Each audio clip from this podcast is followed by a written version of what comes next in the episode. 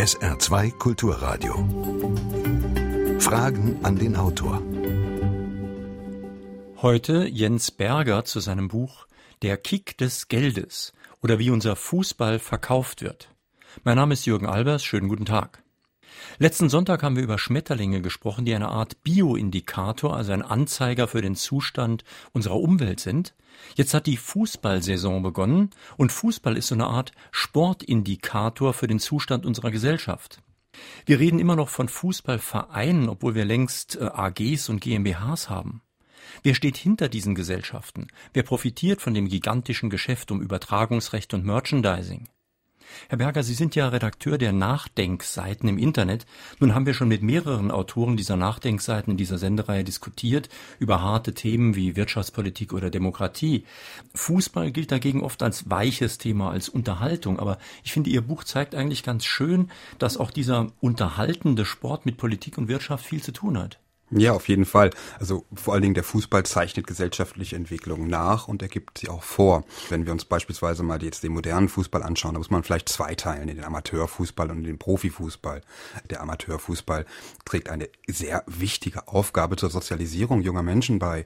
Er ist allerdings chronisch unterfinanziert. Auch das ist natürlich äh, jetzt ein Spiegelbild unserer Gesellschaft. Auf der anderen Seite haben wir den Profifußball, in dem immer höhere, gigantischere, gigantische und unverständliche Summen mittlerweile umgesetzt werden, bei denen allerdings auch wieder nur ein ganz kleiner Teil der Vereine, also dieses eine Prozent, den Gros umsetzt, während 99 Prozent äh, der Vereine selber finanziell nicht sonderlich gut dastehen. Auch das ist ein Spiegel der Gesellschaft. Auch der unregulierte Markt, der im Fußball sein Stell dich ein feiert auch das ist ein Spiegel der Gesellschaft. Ein weiterer Spiegel der Gesellschaft ist, dass nicht darauf geachtet wird, dass die Gelder, die eingenommen werden, dass sie halbwegs gerecht umverteilt werden. Und insofern möchte ich doch sagen, also, dass man dem Fußball unterschätzt, wenn man ihn als weiches Thema einschätzt. Mhm. Nun schimpfen ja alle über die FIFA und das auch mit Recht übrigens. Aber letztlich machen die Fans doch irgendwie alles mit.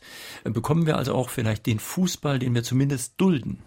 Ja, dulden, ja. Mein, bei den meisten Fans ist da natürlich bei mir eingeschlossen äh, eine ja, gewisse kognitive Dissonanz. Man freut sich natürlich über qualitativ hochwertigen Fußball. Man schaut sich gerne die Fußball-WM an und das ganze Gebilde, das um die Fußball-WM entstanden ist, diese FIFA, ist eigentlich eher abstrakt. Die FIFA ist Veranstalter. Als Fußballfan interessiert einen das gar nicht sonderlich. Einerseits verständlich, andererseits auch wieder unverständlich, denn es geht ja schließlich um Milliardensummen, die dort umgesetzt werden, die wir auch bezahlen, beispielsweise über unsere Rundfunk Rundfunkgebühren und bei denen wir natürlich als ja als äh, demokratisch äh, engagierte Menschen auch gerne eine größere Kontrolle hätten, wohin diese Milliardensummen fließen. Und das ist in diesem korrupten System FIFA so gut wie unmöglich. Sie haben das vorhin schon angedeutet, dass es dieses Auseinanderklaffen von Arm und Reich auch im Fußball gibt. Und das mhm. ist ja in der Wirtschaft genauso gefährlich wie im Fußball. Denn in der Wirtschaft neigt der Kapitalismus immer zum Oligopol oder zum Monopol. Das heißt, dass es keine Konkurrenz mehr gibt. Damit gibt es auch keine Marktwirtschaft mehr, sondern eine Machtwirtschaft.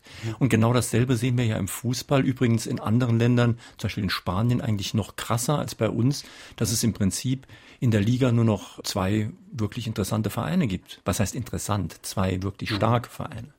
Ja, sportlich stark. Also zuerst sollten wir uns mal von diesem, vor allem in Deutschland gern gepflegten Vorurteil befreien, dass man mit Geld keine Tore kaufen kann. Also sämtliche Daten zeigen, dass man mit Geld äh, Tore kaufen kann. Nehmen wir mal die deutschen Meisterschaften. Seit ja, diesem Überraschungserfolg einmal von Kaiserslautern waren sämtliche deutschen Meister, deutschen Fußballmeister auch die Vereine, die richtig viel Geld äh, investiert haben. Und das sieht man auch weltweit. Und wir haben momentan eine ja, Verteilungsstruktur der Gelder äh, in allen Bereichen. Ob es jetzt das Merchandising ist, wo natürlich die erfolgreichen Clubs am meisten umsetzen, ganz klar. Äh, was die Werbeeinnahmen ist, angeht, auch da ist es klar, dass ein FC Bayern München höhere Werbeeinnahmen bekommt als ein Regionalligist oder als, äh, nehmen wir mal beispielsweise den HSV. Aber auch bei den Fernsehgeldern ist es so. Früher war es so, äh, vor den 90ern, dass äh, zumindest die Fernsehgelder unter allen Vereinen gleich verteilt wurden. Heute ist da eine Erfolgsprämie drin, die dafür sorgt, dass der FC Bayern München mehr als doppelt so viel Geld bekommt wie Vereine Vereine, die in der unteren Hälfte der Bundesliga am Ende der Saison stehen. Und mit diesem Geld äh, kann man natürlich weiter Erfolg kaufen. Und so läuft es darauf hinaus, dass die Vereine, die ohnehin schon stark sind, die ohnehin schon oben sind, die ohnehin reich sind, dass die ihre eigene Position noch weiter stärken können, was darauf hinausläuft, dass langfristig äh, die Ligen langweilig werden, weil der Sieger meistens schon äh, zu Beginn der in der Winterpause schon feststeht. Haben wir in Deutschland, haben wir allerdings auch in Spanien, wo es dann nur noch äh, zwei Clubs gibt, die ernsthaft um die äh, Meisterschaft spielen. Das haben wir in Italien. Äh, in England ist noch ein bisschen größer die äh, Spitze. Aber der Fußball, zumindest der Liga-Fußball auf den nationalen Ligen, wird zunehmend langweilig. Man kann sich das gar nicht so richtig vorstellen, dass der Abstand zwischen Bayern München und dem Rest doch so groß ist, obwohl es ja einige Firmenmannschaften gibt, hinter denen also wirklich richtig reiche Firmen stehen. Es gibt auch einige Oligarchen, sage ich mal, die Vereine besitzen und die sind ja auch richtig reich. Wieso ist der Abstand trotzdem noch so groß?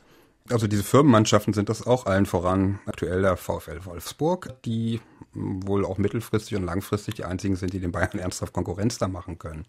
Den Oligarchenclubs, beispielsweise SAP-Club, äh, den wird natürlich, da gibt es natürlich äh, Reglements, die allen voran von der UEFA ähm, verabschiedet wurden, dieses Financial Fair Play, dass es äh, Privatpersonen zumindest erschwert, Geld in die Vereine zu pumpen.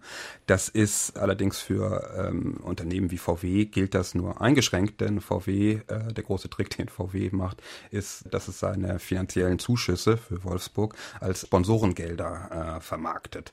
Und da haben sie natürlich einen, ja, einen gewissen Freiraum. Ähm, laut einer selbstangestellten Studie sind es 150 Millionen Euro, die VW pro Jahr Dem VfL Wolfsburg zuschießen kann, ohne dass sie da Ärger mit der UEFA bekommen. Und sowas ist natürlich vor allen Dingen wettbewerbsverzerrend. Denn wenn wir jetzt mal einen äh, Club aus dem Mittelfeld nehmen, den ersten FC Köln beispielsweise, der hat nicht diese Möglichkeiten, äh, durch einen Konzern so gigantisch hohe Zuschüsse zu bekommen. Und wenn der Konzern sehr groß ist, wie das bei VW ja der Fall ist, dann kann der natürlich auch seinen Zulieferern sagen, ihr müsst auch hm. Sponsoren werden, obwohl ihr da eigentlich gar kein wirkliches Interesse dran habt. Richtig, das ist bei Wolfsburg ist das der Fall, wenn man sich einmal die ja, Premium-Sponsoren von Wolfsburg anschaut. Die kommen fast alle ausschließlich aus dem Bereich der Automobilindustrie. Da sind beispielsweise Hersteller von Industrierobotern oder von Lackiermaschinen äh, für, äh, ja, für Automobilwerke zu finden. Da fragt man sich natürlich unweigerlich, äh, warum ein solches Unternehmen nun einen Bundesliga-Club sponsort. Ja, die Frage stelle ich mir auch. Es macht weder vordergründig noch hintergründig macht das Ganze einen Sinn. Ich möchte mal einige Bereiche ansprechen, die mir wirklich neu waren. Zum Beispiel Merchandising. Ich habe natürlich gewusst, dass es da irgend sowas gibt, aber ich wusste nicht, dass es da einige Trikots gibt, die weltweit eine Million Mal und öfter verkauft werden. Und ich wusste auch nicht, wie die Kosten und die Verteilung der Einkünfte da funktioniert. Hm, das ist ganz interessant. Wenn man beispielsweise sich einmal so die Personalpolitik von absoluten Topclubs wie Real Madrid anschaut. Da schüttelt man natürlich den Kopf, wenn Real Madrid für 80 Millionen, 90 Millionen äh, Euro einen Spieler einkauft. Nun muss man allerdings sehen, wie sich dieses Geld überhaupt refinanziert. Und dieses Geld refinanziert sich vor allen Dingen über den Trikotverkauf, über das Merchandising. Von einem Cristiano Ronaldo werden beispielsweise mehr als eine Million Trikots pro Jahr verkauft. Wenn wir das einmal ja, konservativ rechnen, rechnen, mit 80 äh, Euro pro Trikot sind das 80 Millionen Einnahmen, von denen Real Madrid, vor allen Dingen, wenn sie es über ihren eigenen, über ihren eigenen Fanshops verkaufen, sicherlich rund 50 Millionen Euro Gewinn mitmacht. So, und äh, dann sind plötzlich diese Transfersummen gar nicht mal so illusorisch, wie sie sich äh, im ersten äh, Moment anhören.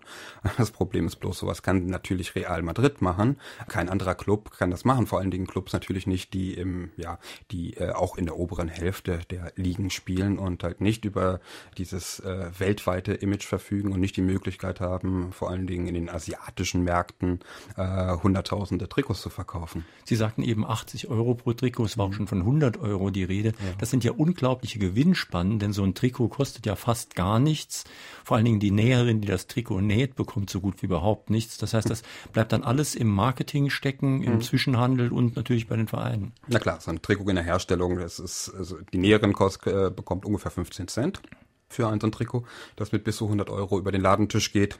Und man darf natürlich nicht vergessen, die Trikots kommen allesamt von den äh, ja, Top-Ausrüsterfirmen, als da wären Adidas und Nike.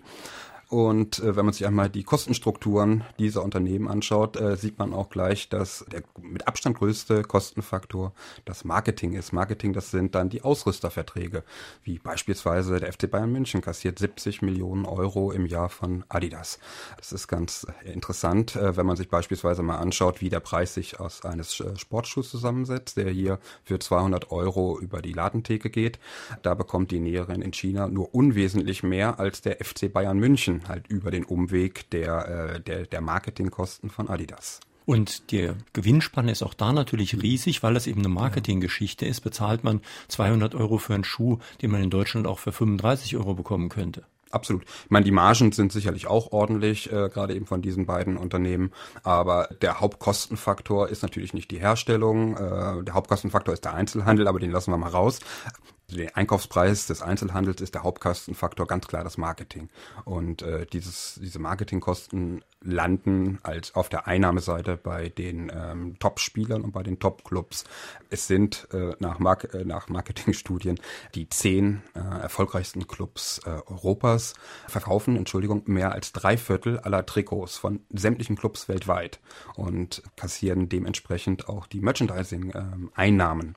Mhm, wir sprechen in Frage an den Autor auf SR2 Kulturradio mit Jens Berger zu seinem Buch Der Kick des Geldes, erschienen übrigens im Westend Verlag, Preis 17,99. Sie können hier Fragen stellen, indem Sie hier anrufen. Wählen Sie bitte die Vorwahl von Saarbrücken 0681, dann 65 100. Saarbrücken 65 100. Sollten Sie nicht durchkommen, können Sie auch eine Mail schicken, Fragen an den Autor mit Bindestrichen zwischen den Wörtern at sr-online.de. Hören wir mal die erste Frage. Also ich finde, dass der Fußball viel zu viel im Verhältnis zu viel finanziell das gefördert. Also ich will halt einfach nur sagen, also Kultur soll doch mehr Anteile bekommen als der Fußball. Und man hat als Bürger, hat man gar keinen Zugriff mehr. Ja, ich meine, Kulturförderung gibt es natürlich auch. Also auch das Theater, auch die Oper und so weiter werden gefördert. Allerdings mit einigen guten Gründen. Und das sind ja auch keine Wirtschaftsunternehmen, bei denen andere Leute sich dann wieder eine goldene Nase verdienen. Ja, muss man vielleicht auch differenzieren. Also ich habe vollstes Verständnis dafür, dass kleine Amateurclubs gefördert werden, denn die erfüllen eine äh, wichtige gesellschaftliche Ausgabe. Überhaupt kein Verständnis dafür habe ich, dass äh, kickende GmbHs und kickende AGs, die Milliardenumsätze machen, dass die vom Staat gefördert werden. Und das ist der Fall. Äh, beispielsweise über Bürgschaften. Äh, Nordrhein-Westfalen hat über 100 Millionen Euro ausstehende Bürgschaften äh, an Profiklubs. Hauptsächlich geht es da um die Stadien und auch um äh, Schulden dieser Clubs, die vom Staat Staat ähm, abgesichert werden zu Vorteilskonditionen. Und wenn ein Club mal pleite geht, was auch regelmäßig der Fall ist, dann ist dieses Geld weg und da muss dann der Steuerzahler für aufkommen.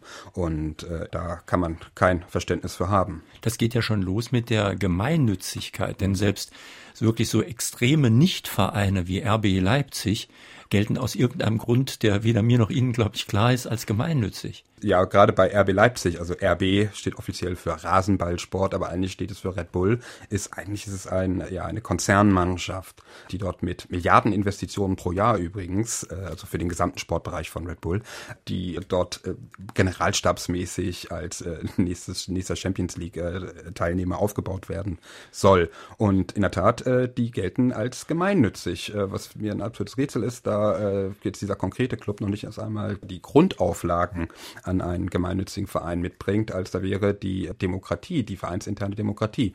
Der RB Leipzig ist, wer Mitglied werden will, äh, muss erstmal muss 800 Euro äh, im Jahr bezahlen, was an sich schon sehr seltsam ist. Und dann muss er auch noch vom, äh, vom äh, Ehrenrat des Vereins als Mitglied aufgenommen werden, was nie der Fall ist. Deshalb hat der RB Leipzig nur 15 ordentliche Mitglieder.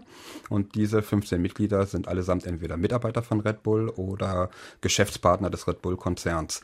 Und ja, auf diese Art und Weise wird natürlich das Prinzip des gemeinnützigen Vereins äh, komplett unterlaufen.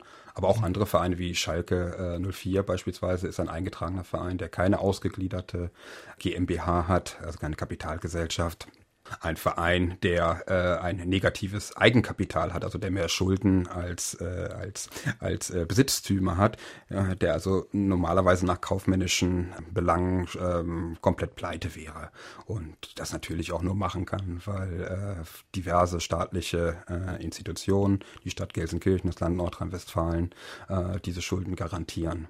Und das ist natürlich ein äh, Schlag ins Gesicht vor allen Dingen für äh, kleine Vereine, die andauernd andauernd mit dem Finanzamt zu tun haben, um ihre Gemeinnützigkeit darzulegen. Früher hat man am Sonntag oft im Gottesdienst gesagt, Donna nobis pacem, gib uns Frieden. Heute sagt man Donna nobis panem et circenses. Mhm. Und darauf weist auch ähm, Wolfgang Däges aus Losheim hin, dass es heute eigentlich doch so ist, dass dieses Motto gibt dem Volk Brot und Spiele immer mehr zutrifft. Wobei man natürlich dazu sagen muss, im alten Rom auch schon, das Volk wollte das. Das Volk will es natürlich auch heute. Was natürlich auch zu beobachten ist, dass der Fußball sehr stark von der Politik instrumentalisiert wird. Äh, die Bilder von Mutti, also von Angela Merkel, wie sie deutsche, wie die deutschen Nationalspieler knuddelt und äh, ganz süß auf der Tribüne auf und abspringt, wenn Deutschland gewinnt oder verliert, sind natürlich äh, jedem im Gedächtnis. Ich meine, auch das hat natürlich Tradition. Und auch da ist der Fußball wieder ein Spiegel der Gesellschaft. nehmen wir mal das Duo Adenauer und Herberger in den 50ern, später äh, dann mit den 68ern, als die Fußballspieler plötzlich äh, als Rebellen vermarktet wurden und äh, ja, Willy Brandt äh, die Wahlen gewann, bis hin zu den zur bleiernden Kohl-Ära mit Berti Vogts.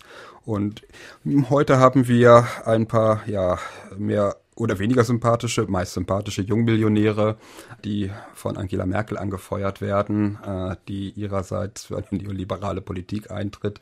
Auch das hat eine gewisse äh, Kontinuität. Hören wir noch eine telefonische Frage. Also als Nicht-Fußball-Fan hätte ich eine Frage an den Autor. Und zwar im Profifußball zahlt der Staat viel an den Profifußball und an die zum Beispiel Polizeieinsätze bei Fußballspielen gehen auf Kosten der Steuerzahler. Sportstadien werden mit Hilfe der Steuerzahler mitfinanziert. Ein Teil der Lottogelder geht in die Sportförderung, vielleicht an alle Sportarten, aber es entlastet die Profiklubs. Deshalb meine Frage an den Autor. Was können wir als Steuerzahler tun, um uns vor diesen Belastungen zu schützen? Oder hat die Politik nicht den Mut, hier regulierend einzugreifen?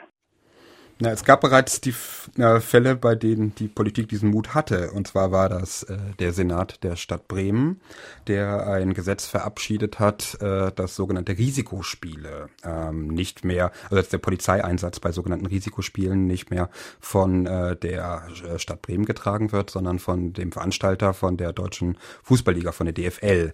Hatte zur Folge, dass die DFL sich kindisch äh, angestellt hat, zusammen mit dem DFB und plötzlich der Stadt Stadt Bremen ein äh, vorher zugesagtes ähm, Länderspiel ähm, wieder weggenommen hat. Mhm. Und momentan der Stand ist, dass das Ganze vor Gerichten geprüft werden soll, ob dieses Gesetz äh, denn wirklich so möglich ist. So einfach ist das übrigens nicht, denn also es geht natürlich, also die Sicherheit in den Stadien zahlen die Vereine ohnehin selber. Äh, der Staat zahlt nur für die Sicherheit um die Stadien herum.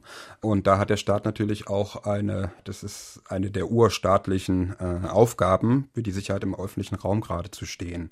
Ähm, ansonsten müsste beispielsweise auch ein Helene Fischer Konzert oder eine Marathonveranstaltung, da müssten auch die Veranstalter für die nötigen Polizeikosten gerade stehen. Bremen hat es insofern ganz geschickt gemacht, dass sie gesagt haben, es ist nur bei Risiko Risikospielen, also wo das Risiko nicht mehr hinnehmbar ist. Also normale Bundesliga, das sind äh, übrigens vier Spiele, sind das in der Saison. Für normale Bundesligaspiele bezahlt auch in Bremen der Steuerzahler. Und ich persönlich sehe da ehrlich gesagt auch äh, juristisch keine große Möglichkeit, ähm, wie man diese Kosten dem Profifußball direkt auferlegen könnte. Man könnte es natürlich indirekt machen, beispielsweise über eine äh, höhere Besteuerung, über Abgaben, die man an anderer Stelle indirekt erhebt und äh, sich äh, über diese Art und Weise das Geld wiederholt, äh, das man über die Polizeieinsätze bezahlt. Johannes Obersteller aus Saarbrücken schreibt als Mail, warum kann nicht so etwas Unmenschliches verhindert werden wie Katar? Das kommt ja in Ihrem Buch auch oft vor. Also einmal die Unmenschlichkeit. Ich kann mich erinnern, da ist in Ihrem Buch eine Seite, wo man sieht, wie viel Totes bei einer Fußball-WM in England gab, nämlich einen, also einen toten Arbeiter. Mhm. Und bei Katar sind das so viele, dass ich sie gar nicht zählen konnte. Da sind fast Hunderte. Ja, ja, über, sind über tausend sind mhm. ähm, ja, wie kann sowas verhindert werden? Das ist eine gute Frage. Das ist also Katar. Ich in meinem Buch habe ich es geschrieben. Wir können froh sein, dass äh, die FIFA korrupt ist, denn wenn die FIFA nicht korrupt wäre, müsste man am Geisteszustand der FIFA zweifeln, dass sie die WM nach Katar vergeben hat. Es ist, es ist natürlich eine Entscheidung, die nur auf Korruption zurückzuführen ist. Verhindern kann man es wohl überhaupt gar nicht, denn äh, wir dürfen nicht vergessen, der größte Förderer der Fußball-WM in Katar war der UEFA-Präsident, also der, Verband, äh, der Präsident des Europäischen Fußballverbands, Michel Platini Platini. Es ist bis heute nicht geklärt, äh, für wen der deutsche Delegierte äh, im FIFA-Exekutivkomitee. Was kostet ein Kaiser? Was kostet ein Kaiser? Ja, das war nämlich Franz Beckenbauer, für wen er abgestimmt hat. Es ist durchaus davon auszugehen, dass auch er für Katar gestimmt hat. Die meisten UEFA, also die meisten europäischen Delegierten, haben übrigens für Katar gestimmt. Und äh, insofern sehe ich da eigentlich keine Möglichkeit, wie man das verhindern sollte. Zumal die Fans sich ein Leser hatte mir mal geschrieben, die Fans würden sich Fußball-WM auch anschauen, wenn es in Antarktis stattfindet. Und das ist wahrscheinlich richtig. Irgendjemand hat auch schon eine Mail geschickt, ob man sich vorstellen könnte, dass auch mal eine in Peking stattfindet. Natürlich, ne? Ja, natürlich kann man sich das vorstellen. Wahrscheinlich wird es auch bald so sein, na klar. Nehmen wir doch einfach mal Saarbrücken, den FC Saarbrücken. Die Stadt Saarbrücken sehr hoch verschuldet, steckt eine Riesensumme Geld in einen drittklassigen Verein, der kaum mal ein paar tausend Zuschauer hat. Also da hat es ja wohl auch mit Wirtschaft zu tun und vielleicht könnte man auch sagen mit Missmanagement. Man sollte eher seine eigentlichen Aufgaben wahrnehmen, gerade auch eine große Stadt wie Saarbrücken das tut. Ja, das Problem, Problem in Anführungszeichen, ist, dass Fußballfans natürlich auch Wähler sind und gerade eben in der Lokalpolitik Politiker dazu neigen, Fußball, Fußballvereinen großzügige Finanzierungskonditionen äh, zu geben, äh, Schulden zu übernehmen, Zuschüsse zu gewähren, da das natürlich bei den Fußballfans hängen bleibt und äh, auf die jeweiligen Politiker äh, dann übertragen wird, was natürlich Stimmen bei der Wahl bringt.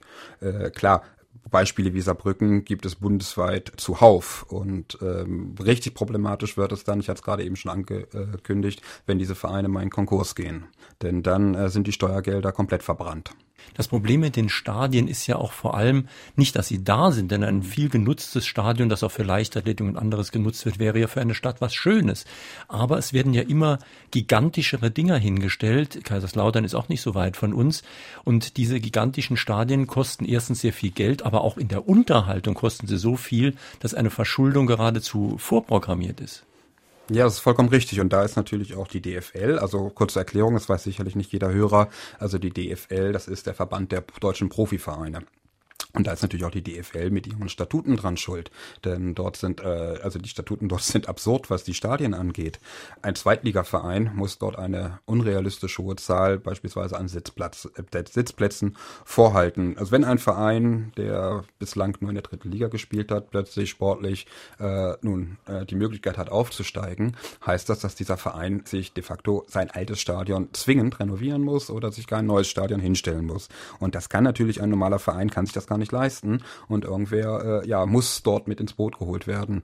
Hat man die Wahl, entweder man nimmt die öffentliche Hand, hat natürlich die Nachteile, die gerade eben schon angesprochen wurden, oder man nimmt einen privaten Partner, hat die Nachteile, dass der private Partner das natürlich auch nicht äh, aus Jux und Dollerei macht, sondern dafür knallhartes Geld haben will, was die Wahrscheinlichkeit steigert, dass der Verein irgendwann pleite geht. Auch das gibt es, da, auch da gibt es unzählige Beispiele für. Und der DFB macht ja auch Auflagen, also Vorschriften, was man alles machen muss. Zum Beispiel habe ich bei Ihnen gelesen, es muss einen VIP-Bereich geben, genau. es muss Kioske geben. Mhm. Zu den Kiosken übrigens gerade eine Frage aus Elversberg von Dietrich Rotha. Er fragt nach dem korrupten DFB, aber auch danach, dass die Fans irre hohe Preise für Essen und Trinken in den Stadien akzeptieren, obwohl sie sonst nur bei Aldi und Lidl einkaufen. Ja, das ist auch erstaunlich. Ich meine, man muss sich das ganz einmal anschauen. Also die Bundesliga setzt, also die erste Bundesliga setzt im Jahr äh, rund 2,5 Milliarden Euro um. Und dieses Geld muss natürlich reingeholt werden. Das geht einerseits über die sehr, sehr hohen äh, Erlöse aus den TV-Rechten. Es geht über das Merchandising, über Werbung. Aber ähm, auch eine weitere tragende Säule ist natürlich, sind natürlich die Spieleinnahmen. Spieleinnahmen sind die Ticketpreise, die in Deutschland glücklicherweise noch überschaubar sind, aber auch dort ist eine steigende Tendenz ähm, festzumachen als auch natürlich die Einnahmen aus dem Catering, ähm, wozu dann natürlich auch die Bier- und die Bratwurstpreise im Stadion gehören.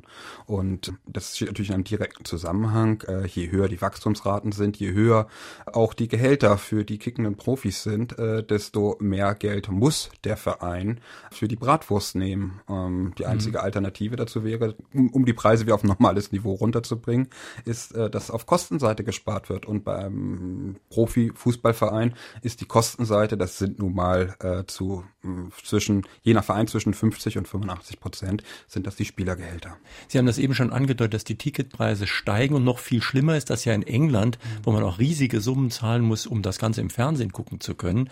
Und das hängt beides damit zusammen, dass der ursprüngliche Arbeitersport Fußball inzwischen eine, sagen wir mal, Gentrifizierung mhm. erlebt hat und das absichtlich. Das heißt, die wollen die alten Fans gar nicht mehr, weil die alten Fans nicht genügend Geld in der Tasche haben, um das alles zu kaufen. Genau, genau, richtig. Also die äh, Premier League in England setzt noch um einiges mehr um als die Bundesliga, äh, was sich natürlich auch in den dortigen äh, Spielergehältern und den Transfersummen wieder manifestiert. Dieses Geld will eingenommen werden und äh, das geht nun mal nicht mit dem Arbeiter, der sich sein äh, Jahresticket dort holt, der eine Bratwurst für 1,50 haben will und immer noch mit dem Strickschal aus den 80er Jahren ins Stadion kommt. Der optimale Fan nach der Verwertungslogik äh, sollte jemand sein, der zahlungsfähig ist und der auch zahlungswillig ist für die ganzen Merchandising-Artikel und Zusatzprodukte, die um den ganzen Zirkus äh, angeboten werden.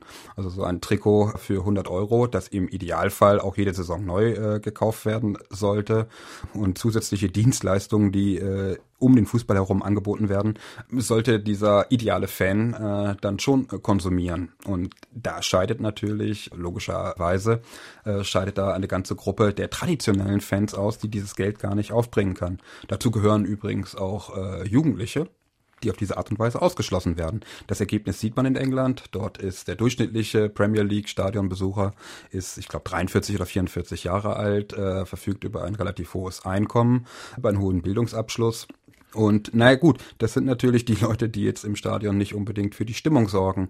Und jetzt beschweren sich gerade eben diese Edelfans, in Anführungszeichen, beschweren sich natürlich in England jetzt auch darüber, dass die Stimmung in den Stadien nicht mehr die ist, die man ursprünglich erwartet hat. Klar, meine, das sind natürlich gerade eben vor allen Dingen die Fans, die jetzt nicht so finanziell fürchterlich potent sind, die dort auch ihr mit Herzblut drinne stecken, die für die Choreografien in den Stadien sorgen, die die richtige Stimmung machen. Und in England haben wir die Situation, dass selbst etwas begütetere Fans, dass die um diese Stadionatmosphäre, die sie eigentlich haben wollen, mitzubekommen, dass sie dafür in Billigflieger nach Dortmund äh, steigen und sich ein BVB-Spiel anschauen. Wir haben ja vorhin schon drüber gesprochen, über die Parallelen zur allgemeinen Wirtschaftsentwicklung, Wirtschaftspolitik und so weiter. Interessant in Ihrem Buch ist da der Vergleich Europa-USA. Die USA sind jetzt wirklich ein erzkapitalistisches Land, sehr, sehr neoliberal in vieler Hinsicht. Die machen aber sozialistische Dinge wie eine Umverteilung an die kleineren Vereine. Die machen etwas sehr Sozialistisches wie eine Begrenzung der Spielerauswahl. Das heißt, man kann sich nicht einfach nehmen, wen man will, wenn da ein junger Nachwuchsspieler da ist. Und die haben eine Gehaltsobergrenze. Ja, da würden ja bei uns die Leute die Hände über den Kopf schlagen. Die haben sogar einen Mindestlohn. Ja, absolut. In sämtlichen amerikanischen Profiligen ist es so, dass es beispielsweise eine Gehaltsobergrenze gibt. Da gibt es verschiedene, äh, in Details gibt es da Unterschiede, das ist klar, äh, auf die Sportarten. Aber generell wird festgelegt durch die Liga, äh, so und so viel darf ein äh, Club pro Jahr an Gehältern ausgeben. Und wer mehr ausgibt, äh, wird entweder äh, mit Punktabzug oder mit anderen Sanktionen bestraft. Und, oder in anderen Ligen muss Geld, und zwar richtig viel Geld, in einen Pot einbezahlen zahlen, der dann an die Clubs ausgeschüttet wird, die sich an die äh, Regeln halten. Auch was die Spieler angeht, äh, gibt es dort äh, natürlich ein System, bei dem die Clubs, die im letzten Jahr, ich sag's mal ein bisschen vereinfacht, die die schlechtesten waren, die haben die Möglichkeit, äh, die besten Talente äh, zu verpflichten. Das ist zumindest verglichen mit dem europäischen Fußball, ist das Sozialismus pur. Und warum? Ah, es gibt zwei Gründe. Also der eine Grund ist, dass im US-Sport, dass es äh, dort eine Konkurrenz zwischen den Sportarten gibt. Wenn die NBA, also der Basketball beispielsweise, langweilig wird, weil immer äh, eine Mannschaft gewinnt und äh, die Mannschaft aus der eigenen Region immer im Keller steht, dann wenden sich die äh, Leute halt an anderen Sportart, sei es jetzt dem Football oder dem Baseball zu. Das gibt's in Europa so nicht. Da hat der Fußball hat ein gewisses Monopol. Und dann gibt's natürlich auch noch die amerikanischen Profiligen sind abgeschlossene Veranstaltungen. Dort gibt es keinen Aufstieg, keinen sportlichen Aufstieg, äh, keinen Abstieg, wie es ihn hier in Europa gibt. Und es ist auch immer nur eine Liga, also für die USA und für Kanada. Das, auch das gibt es in Europa nicht. In Europa gibt es verschiedene nationale Ligen, äh, die allesamt, in denen es allesamt äh, Aufstieg und Abstieg gibt. Dann gibt es noch die Champions League. Und äh, in diesem Fußballsystem werden natürlich äh, solche Sachen wie, also die, diese, dieser Draft von Rookies, also die Auswahl äh, von Spielern, die die sportlich schlechtesten, äh, wo sie besser gestellt werden, wäre natürlich ja nahezu unmöglich umzusetzen, das ist klar. Aber, aber Gehaltsobergrenzen ließen sich umsetzen. Aber die haben doch eigentlich wenigstens begriffen, dass ein zu freier Markt auch schädlich sein ja. kann, indem er eben Langweile erzeugt. Richtig, und da haben natürlich die amerikanischen Profiligen auch Erfahrung. Es war dort in der Vergangenheit häufiger so, dass durch ja die dauerhafte Stärke äh, einiger sehr finanzstarker Clubs, dass dort eine Langeweile äh, kam und dass einige Clubs äh, sogar pleite gegangen sind, weil die Leute dort halt nicht mehr mhm. hingegangen sind. Das haben wir in dieser Form, in, also in dieser konkreten Form in Europa noch nicht. Noch nicht, sage ich dazu, denn es, das könnte natürlich kommen. Denn das Problem ist natürlich, dass äh, unsere Fußballvereine, vor allen Dingen die Spitzenvereine, sind zum Erfolg verdammt. Wir sprechen in Frage an den Autor auf SR2 Kulturradio mit Jens Berger zu seinem Buch Der Kick des Geldes, erschienen bei Westend. Und ich stelle mal wieder fest, dass SR2 doch die ideale Sportwelle ist und die ideale Fußballwelle. Wir haben sehr, sehr viele Anrufe vorliegen. Hören wir mal gleich den nächsten. Was glauben Sie, warum die Leute sich nicht mehr über die FIFA-Skandale empören? Ja, ich denke ganz einfach, weil es den Leuten selber nicht, nicht nahe geht. Es ist nicht konkret, es ist ziemlich abstrakt. Es ist abstrakt, was dort in diesem ja, Verbandsfußball, was dort geschieht. Wir selber haben da direkt gar keine Auswirkung. Ich das fängt ja schon an bei unserem äh, nationalen Verband, dem DFB. Der DFB hat selber zwar 7,3 Millionen äh, Mitglieder, also alle Leute, die in irgendwelchen Fußballvereinen, die im DFB organisiert sind, äh, gemeldet sind, sind äh, formal äh, DFB-Mitglieder. Aber selbstverständlich dürfen die nicht den DFB-Vorsitzenden wählen, nicht an der DFB-Politik teilnehmen, sondern das läuft über ein komplett intransparentes System äh, von Delegierten. Und das setzt sich natürlich dann fort. Der DFB ist die deutsche Stimme in der FIFA und ist auch nur eine Stimme unter, unter über 190, ich glaube 197 Mitglieder hat die FIFA. Das ist mehr als die UNO. Und das ist halt ein komplett intransparentes System, zu dem man auch gar keinen Zugang hat. Man versteht nicht, was dort äh, vorgeht. Ja, hallo, schönen guten Morgen. Ich wüsste mal gerne, wie Sie die Zukunft von Josef Blatter sehen. Und glauben Sie wirklich, dass bei einem zukünftigen Chef der FIFA, wie es eventuell Michel Platini sein kann, sich äh, Entscheidendes bei der FIFA ändert? Na, mal gucken, vielleicht kriegt Blatter ja noch den Friedensnobelpreis. Er soll ja bereits von Putin vorgeschlagen werden. Ja, also die Person Blatter ist durchaus ja, zwiespältig zu beurteilen. Einerseits ist er natürlich komplett korrupt. Andererseits hat Blatter sich natürlich, muss man ihm auch zugestehen, einer kompletten Kommerzialisierung des Fußballs bislang äh, als FIFA-Chef immer sehr erfolgreich widersetzt. Es gibt im Fußball keine beispielsweise Auszeiten, die durch Werbe, die für Werbeübertragung genutzt werden können. Es gibt im Fußball äh, immer noch die zwei Halbzeiten. Es wurde ja bereits mehrfach angeregt, da drei Drittel oder vier Viertel draus zu machen, um halt mehr Werbung unterzubringen. Dagegen hat er sich sehr erfolgreich äh, gesperrt. Er ist halt der Mann auch der armen, der armen Verbände, äh, vor allen Dingen in Afrika, die auch die Mehrheit stellen der Delegierten. Problem ist bloß, dass die afrikanischen Staaten, da hat der Fußball nun nichts mit zu tun, dass ein Großteil der afrikanischen Staaten hochkorrupt ist und dass natürlich diese Verbände auch hochkorrupt sind.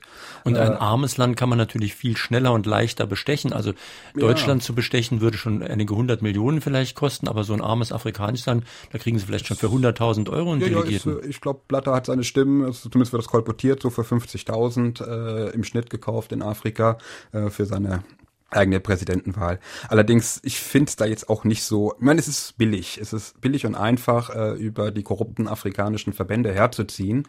Allerdings zur Korruption gehören immer zwei, einer, der besticht und einer, der sich bestechen lässt. Die Afrikaner lassen sich bestechen. Hm, kann man ihnen Vorwurf draus machen, muss man nicht. Es ist sicherlich auch äh, verständlich zu verstehen in diesen armen Ländern. Problematisch ist allerdings die, auch die Seite äh, derjenigen, die bestechen. Und diejenigen, die bestechen, das sind nun äh, größtenteils die reichen Länder aus dem Norden. Und Platini ist ja nicht weniger korrupt. Platini ist nicht weniger korrupt, das ist ja auch ein Problem. Also da wird ja der, also Platini beispielsweise ist maßgeblich dafür verantwortlich, dass die WM in Katar stattgefunden hat. Ähm, sein Sohn äh, hat einen super dotierten Job bei äh, einem katarischen Sportunternehmen bekommen. Andere UEFA-Delegierte äh, sind auch nachweislich korrupt. Es ist äh, dort auch nie was passiert. Also gerade aus Europa wird äh, diese Revolution für, ein, für eine transparente FIFA ganz sicherlich nicht kommen. Jürgen Boster St. Ingbert fragt, welche Personen oder Gruppierungen denn bei dieser geballten Kapitalmacht hinter den Fußballkonzernen besonders stehen. Wir haben ja schon einige erwähnt. Wir haben einige Firmen erwähnt, wir haben einige Oligarchen erwähnt, aber es gibt auch verschiedene Arten von Oligarchen nebenbei gesagt. Gibt es auch. Also da also von diesem Begriff Oligarchen sollte man sich ohnehin mal verabschieden. Ähm, ich habe im Buch auch mal die sicherlich etwas provokante Frage gestellt, was unterscheidet eigentlich Chelsea London vom VfL Wolfsburg?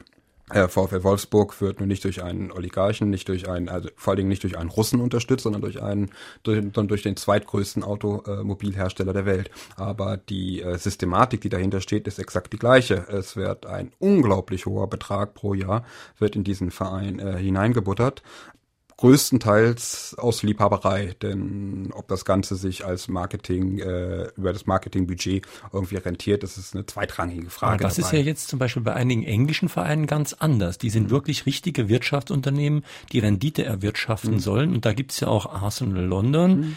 wo derjenige, der das gekauft hat, so ein junger Multimilliardär, der interessiert sich gar nicht für Fußball. Nee, der interessiert sich nicht für Fußball. Der sammelt Vereine aus verschiedenen äh, Profiligen hat das Glück gehabt, dass er eine ja, Erbin des Walton-Clans geheiratet hat, die, also der Besitzerfamilie der Walmart äh, in den USA und hat sich unter anderem zu seinem Portfolio aus, aus Sportvereinen hat er sich Arsenal äh, London mit in sein Portfolio reingenommen und äh, dieser Verein ist ja auf Rendite getrimmt, ganz klar. Und ja, da haben wir natürlich das Problem, äh, dass, ja, wie gesagt, wo die Gelder herkommen. Und äh, Arsenal London ist doch nicht der einzige Club. Es gibt dort ja die russischen Oligarchen, es gibt äh, katarische äh, oder aus dem arabischen Raum Ölscheichs da ist natürlich auch so ein bisschen Rassismus mit drinne. Das darf man jetzt auch nicht verhehlen, denn äh, vor einem Roman Abramovic, also dem man der Chelsea gekauft hat, gehörten sämtliche waren sämtliche englischen äh, Premier League Clubs. Das waren nun keine ähm, gemeinnützigen Veranstaltungen, sondern die waren allesamt im Besitz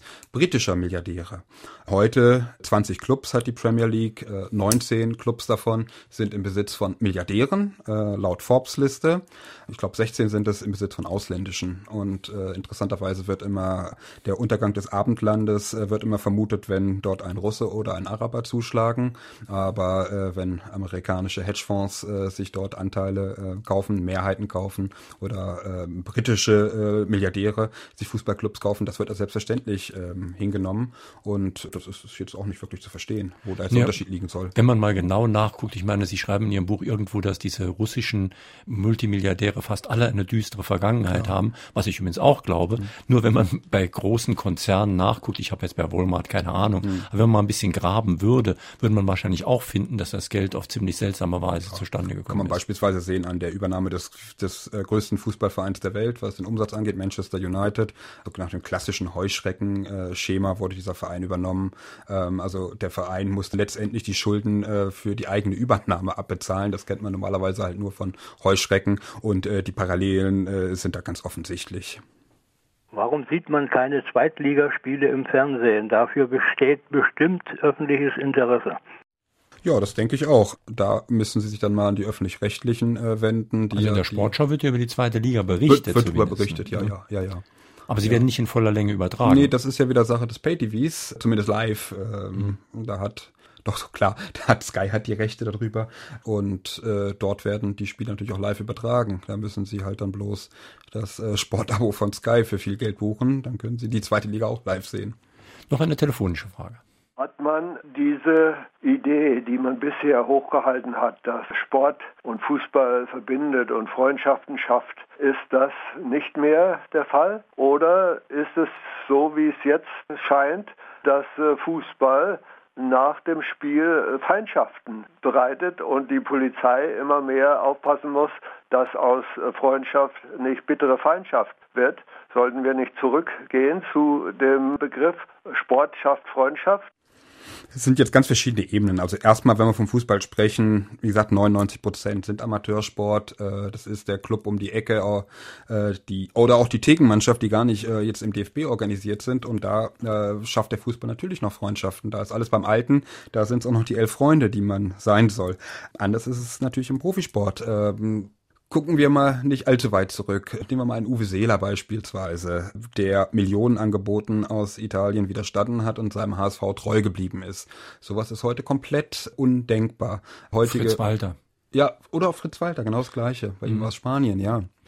So ist heute komplett äh, undenkbar heute. Aber auch das ist wieder ein Spiegel der Gesellschaft. Äh, früher war es vollkommen normal, dass wir in äh, dem Unternehmen, in dem wir ausgebildet wurden, dass wir in diesem Unternehmen auch bis zum Renteneintritt beschäftigt wurden und dass das Unternehmen sich auch um einen äh, selbst kümmert. Dass das Ganze also mehr ist als ein reiner äh, geschäftlicher Vertrag, den man dort beschließt. So moderne Fußballer, nehmen wir einen Ailton beispielsweise, hat, ich weiß nicht, ich glaube in zwölf oder dreizehn verschiedenen Profiklubs hat er gespielt, dort jeweils immer nur ein karg möbliertes Zimmer bezogen in dieser Stadt, war nie mit den Clubs verbunden, nie mit den Fans verbunden, nie mit der lokalen Kultur verbunden. Und das überträgt sich natürlich dann auch auf die Identifikation der Fans mit äh, dem Club, äh, mit den alten Arbeiterclub Schalke waren die Leute in der Region ernsthaft noch äh, verbündelt. Heute ist das Ganze mehr noch ein Mythos. Mhm. Ähm, und das setzt sich fort über äh, die komplette Fußballlandschaft. Man sieht es ja an vielen Beispielen, die Sie durchaus in Ihrem Buch auch haben, dass Fußball heute nicht mehr so sehr vereint als spaltet. Sie haben die englische Premier League angesprochen, genau. wo eben die armen Leute gar nicht mehr ins Stadion kommen. Ja. Und Sie haben auch, glaube ich, das Beispiel äh, von Brasilien, das berühmte Maracanã-Stadion, mhm. das ursprünglich eigentlich auch ein Stadion war, das die Leute geeint hat, wo das Volk sozusagen hingehen konnte. Und genau das ist abgeschafft. Genau, das ist abgeschafft. Im alten Maracanã, da stand dann noch der Industrielle neben dem äh, Tagelöhner. Die Eintrittspreise waren so gering, dass sich auch wirklich jeder einen Platz leisten konnte. Es gab dort keine VIP-Lounges oder äh, ähnliches. Das ist heute, heute ist es heute ist das Ganze komplett anders. Heute sitzt äh, die Belle Etage sitzt äh, in ihren Ledersesseln in der VIP-Lounge und wird mit Champagner und Kaviar ähm, ja, zugemüllt, während der äh, Arbeiter oder gar der Arbeitslose äh, sich das Ticket äh, schon fast überhaupt gar nicht mehr leisten kann. In Deutschland geht's gerade so noch, in England geht's gar nicht mehr. Eine weitere Entwicklung ist dann natürlich, dass auch die Spiele live im Fernsehen zu übertragen über Pay-TV immer teurer wird. Sky hat beispielsweise den äh, Besitzer von Kneipen oder von Sportbars äh, vor glaube vor zwei Jahren war es, ein neues Preismodell bei denen durchgedrückt, äh, das dazu führt, dass so ein kleiner Wirt äh, schon mal bis, bis zu 900 Euro im Monat für dieses Abo äh, bezahlen muss. Und das muss er sich natürlich dann auch wieder über die Getränkepreise oder über Eintrittsgelder gar wiederholen. Das heißt, dass derjenige, der finanziell nicht so fürchterlich gut situiert ist, dass der sich noch nicht mal mehr in der Kneipe dann sein Fußballspiel live anschauen kann. Und wir dürfen ja nie vergessen, das wird in Ihrem Buch an mehreren Stellen betont, Werbung bezahlt ja immer der Kunde, der ein mhm. Produkt dann nachher kauft. Das heißt, wenn da diese Werbeblöcke sind, da kann ich jetzt noch mal kurz vor die Tür gehen so lange, aber bezahlen tue ich die über die Produkte, für die geworben wird, eben doch. Weswegen ja. übrigens der alte Dr. Brucker früher immer gesagt hat, kauf überhaupt nichts, wofür Werbung gemacht wird. Was prinzipiell richtig ist, was allerdings nicht immer so leicht umzusetzen ist. Nehmen wir mal Automobilhersteller, nehmen wir äh, Telekommunikationsunternehmen, dort wird es sehr, sehr schwer, ein Produkt auszusuchen oder einen Dienstleister auszusuchen, der nicht äh, im Umkreis des Fußballs wirbt. Bei anderen Gütern haben wir gar keine Wahl. Der Hauptsponsor von Schalke ist Gazprom. Gazprom ist auch Hauptsponsor der UEFA Champions League. Ich habe keine Wahl, wo mein Gasversorger sein Gas bezieht. Und wenn er es von Gazprom bezieht, ob ich es nun will oder nicht, bezahle ich zumindest einen Teil. Über meinen Gaspreis bezahle ich ähm, dann halt für Schalke oder für die Champions League. Mhm. Und da müssen wir natürlich gerade eben, weil wir hier ja auch im öffentlich-rechtlichen sind, äh, auch die öffentlich-rechtlichen Sender nehmen, denn äh, eine tragende Säule der Finanzierung sowohl von der Fußball-Weltmeisterschaft als auch von der Champions League als auch von der Bundesliga äh, ist natürlich auch der öffentlich-rechtliche Rundfunk. Und über meine Rundfunkabgabe zahle ich natürlich auch, ob ich es will oder nicht, ob ich jetzt Fußball mir anschaue oder nicht, äh, zahle ich meinen Teil dazu bei, dass das Geld in diese Verteilungssysteme reinbekommt. Wir sprechen den fragenden Autor mit Jens Berger zu seinem Buch Der Kick des Geldes und drei, die sich mit einer Frage an der Sendung beteiligt haben, bekommen das Buch demnächst vom Verlag, also von Westend, zugeschickt. Heute sind das Konrad Stelzer aus Rehlingen, Helmut Bill aus St. Wendel und Helmut Schirrer aus Buß. Noch ein Anruf bitte. Also wenn ich mich mit Menschen unterhalte, dann kommt bei mir immer die Erkenntnis, sobald es um das Thema Fußball geht, wäre die Mensch total irrational. Ich habe mich letztens mit einem unterhalten, der ist eigentlich sehr sozial eingestellt, der ist, man könnte sagen, eigentlich fast kommunistisch in der Instellung und ist trotzdem Fan vom FC Bayern. Das passt absolut nicht zusammen. Wie sehen Sie das? Haben Sie dieselbe Erfahrung gemacht? Äh, das sehe ich genauso. Und auch dieselben Erfahrungen mache ich da. Übrigens auch bei mir interessanterweise, denn ähm, sobald ja ein Spiel angepfiffen wird, nehmen wir mal ein Champions League Spiel oder ein äh, Weltmeisterschaftsspiel, dann sind meine kritischen ja, Hintergedanken auch mit von einem Moment auf den anderen weg wie weggeweht äh, und ich erfreue mich an der Schönheit und der Spannung des Spiels. Das trifft aber auch für viele andere Sachen ja ganz genauso zu. Ich meine, ich höre zum Beispiel sehr gern Musik. Es gibt praktisch 99 Prozent aller Musik wird in höchst kapitalistischen und fragwürdigen Konzernen hergestellt und da ist dasselbe Starrummeln, dieselben Riesengehälter für einige wenige und so weiter. Trotzdem höre ich natürlich dann gerne mal einen großen Star.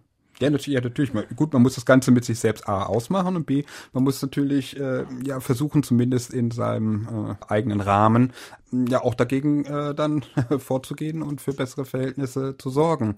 Ja, kann man über verschiedene Sachen machen. Ich habe beispielsweise das Buch geschrieben und damit jetzt meine Seele erleichtert, was Fußball angeht. Hören wir noch einen Anruf. Was sagen Sie diesen Managern, die nur wirtschaftliche Interessen haben? Kann man denen nicht auch mal die rote Karte zeigen? Ja, das kann man. Äh, diejenigen, die das können, das sind die Fans beziehungsweise die Vereinsmitglieder.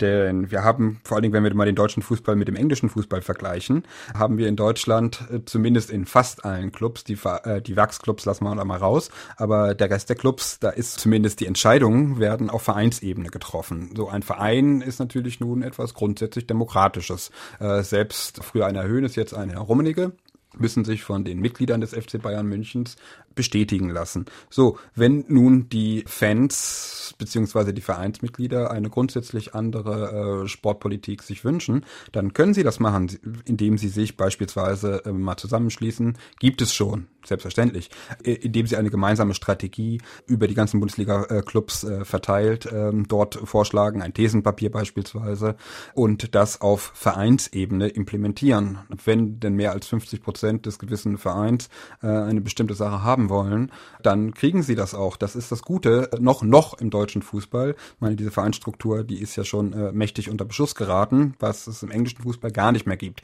Im englischen Fußball äh, sind es Konzerne, die dort äh, bestimmen, wo äh, der Fan noch nicht mal indirekt mitzureden hat. Aber ich habe in Ihrem Buch gelesen, dass gerade in England Protestclubs mhm. geradezu in Mode sind und dass es da auch ganz neue Vereine gibt, zum Beispiel einen nicht Man U, sondern U Men sozusagen, ja, ja, ja. also einen Unionsverein in Manchester, der FC völlig anders funktioniert. FC United of Manchester, ja genau. Das ist als Menu übernommen wurde von äh, dieser Glazer-Familie äh, und äh, dem bis dato schuldenfreien Verein. Im Höhepunkt waren es 1,4 Milliarden Euro äh, Schulden aufgelastet wurden, dafür, dass der Verein von dieser Familie übernommen wurde, wohlgemerkt hat bei den Fans, hat bei, hat bei sehr vielen äh, treuen Fans, äh, haben sich dann zur Revolution äh, entschieden und haben einfach ihren eigenen Verein gegründet. Dieser eigene Verein spielt, ich glaube momentan ist es, glaube ich, in der vierten Liga, haben auf jeden Fall noch Ambitionen, vielleicht auch noch mal ein bisschen weiter nach oben zu kommen. Äh, dieser Verein ist in der Hand äh, der Fans, äh, alles äh, wird dort von den Fans entschieden. Ganz interessantes Konzept beispielsweise bei den Eintrittspreisen. Dort zahlt jeder den Eintritt, den er für richtig hält und äh, auf die Art und Weise nimmt der Verein mehr als, als an Eintrittsgeld Geldern ein als andere äh, Vereine äh, in der gleichen Liga. Und das sind sicherlich Konzepte, die äh, auch eine große Zukunft haben. Sie schreiben irgendwo in Ihrem Buch, dass die Medien es schaffen, sozusagen Relevanz vorzutäuschen, indem uns immer bei jedem Spiel erzählt wird, das ist, ist eigentlich jedes Spiel heutzutage ein Schicksalsspiel, entweder für den Trainer oder für irgendeinen Spieler oder für den Verein, der vielleicht pleite geht oder vielleicht in die nächste Liga aufsteigen muss. Wie funktioniert das eigentlich in den Medien? Sie sind ja selbst in den Medien zugange. Ja, wir haben natürlich das Problem, dass in Deutschland natürlich jetzt ein Spiel FC Bayern München gegen Schalke oder gegen Dortmund, das sind interessante Spiele, die auch einen Großteil der deutschen Fußballfans interessieren. Aber wenn jetzt beispielsweise Mainz äh, gegen Darmstadt spielt, sagen wir mal ehrlich, das ist jetzt für den neutralen Fan, der mit keinen der beiden Clubs äh, jetzt irgendwas Näheres zu tun hat, jetzt nicht so fürchterlich interessant.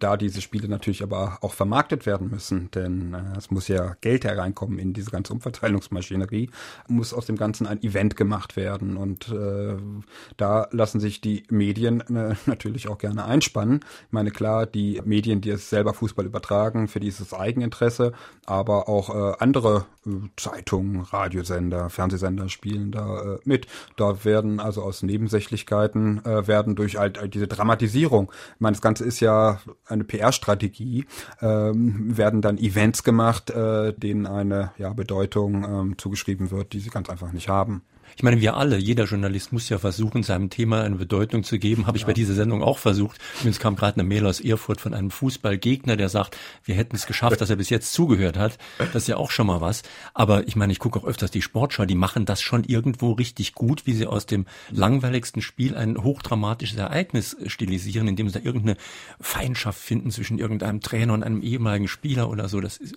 muss man ja erstmal können. Ne? Ja, klar. Und alle, der komplette Trickkasten kommt da zum Einsatz, kurz kurze Schnitte, gut gegen böse, beziehungsweise äh, David gegen Goliath äh, wird stilisiert, das Ganze noch mit dramatischer Musik hinterlegt. Äh, das ist natürlich schon eine hohe Kunst, das ist klar. Jetzt lassen Sie uns doch gegen Ende der Sendezeit noch ein bisschen zusammenfassen, was man tun könnte.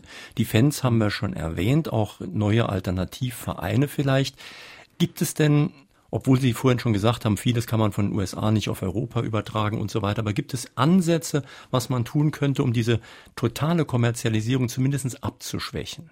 Gibt es, gibt es. Das Problem ist bloß, ähm, dass das Ganze natürlich von den Vereinen selbst kommen muss, beziehungsweise äh, von den, ja, äh, von den Fans der Vereine über die Vereinsebene umgesetzt werden muss. Äh, als allererstes ist das die Verteilung der TV-Gelder. Also anders als bei den Merchandising- oder Werbeeinnahmen ist das eigentlich der einzige Punkt, wo man wirklich, wo die Vereine einen demokratischen Hebel drauf haben meine gut, es ist auch diese, meine, in der neoliberalen Gesellschaft ist es bei uns verankert, dass äh, der Starke auch mehr bekommt, dass der Erfolgreiche mehr bekommt als der nicht Erfolgreiche. Aber warum eigentlich?